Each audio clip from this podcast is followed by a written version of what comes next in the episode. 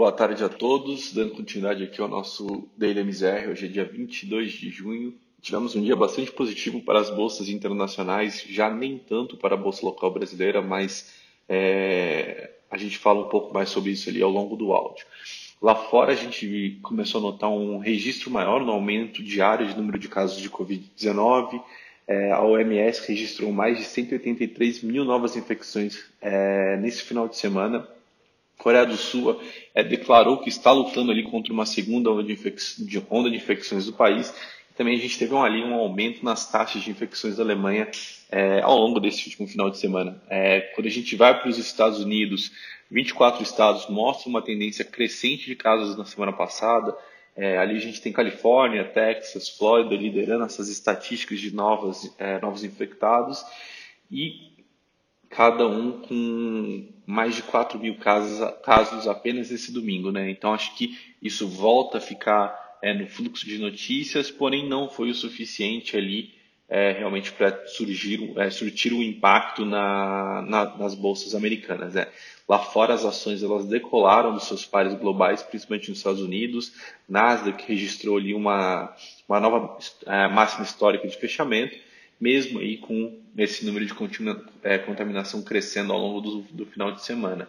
E aí, quando a gente olha para os resultados, o Dow Jones fechou o dia em alta de 0,59, o S&P avançou ali 0,65 e o Nasdaq é, subiu ali é, 1,11%, notando a máxima histórica de 10,56,47 pontos.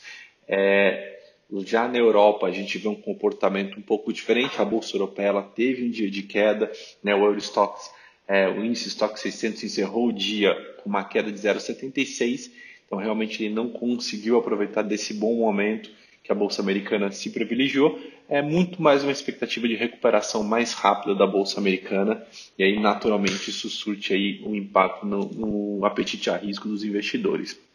Aqui no Brasil, é, a gente não teve um dia positivo com as bolsas dos Estados Unidos, o Ibovespa hoje fechou no campo negativo, é, muito por conta desse temor com a segunda onda, onda de contágio e também muito pela falta de catalisadores positivos no cenário local, ou seja, a gente não tem nem nada do fluxo de notícias é, local dando aí uma sustentação para que a gente tenha ali um, para que os investidores brasileiros tenham um maior apetite à bolsa.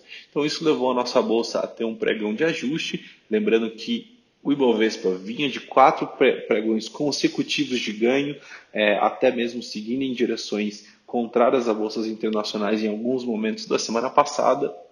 Então é natural que a gente tenha aí uma certa correção também é, do indicador brasileiro. Hoje, é, após o ajuste do Ibovespa, o Ibovespa fechou em baixo de 1,28%, é, né, sendo que chegou a oscilar até é, em alguns momentos é, mais negativo ainda e em alguns momentos chegou a ficar positivo. Entanto, a bolsa não teve aí nenhum, é, nenhuma notícia é, nenhuma notícia tão importante para conseguir sustentar a alta que chegou a ter durante o pregão. E aí, naturalmente, quando a gente vai para a parte de câmbio, o câmbio hoje também teve um momento é, desculpa, teve um dia de queda, ou seja, a moeda americana teve aí um dia de depreciação em relação à moeda, à moeda brasileira, muito por, por conta daquilo que a gente falou do investidor americano está muito mais otimismo, muito mais otimista com a recuperação da economia americana. Naturalmente, você tem um fluxo maior de recursos aí é, correndo ao redor do mundo. E aí, com isso, o dólar ele fechou em queda de 0,89% aos R$ 5,27. Então, a gente volta aí a ver a moeda brasileira é, se valorizando e foi aí hoje uma das líderes né, dos países emergentes que, em termos de valorização contra o dólar.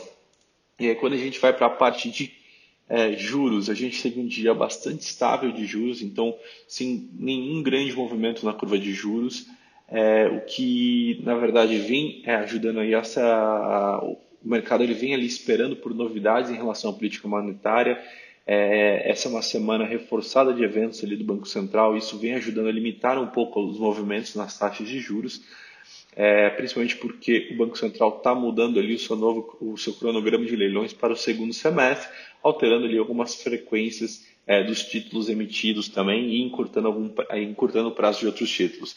Naturalmente, isso acabou não gerando nenhum é, impacto bem relevante, como a gente disse, é, com é, exceção um pouco da ponta mais longa ali para o Day 27, que é, fechou o dia em alta de 1,02 aos 6,91.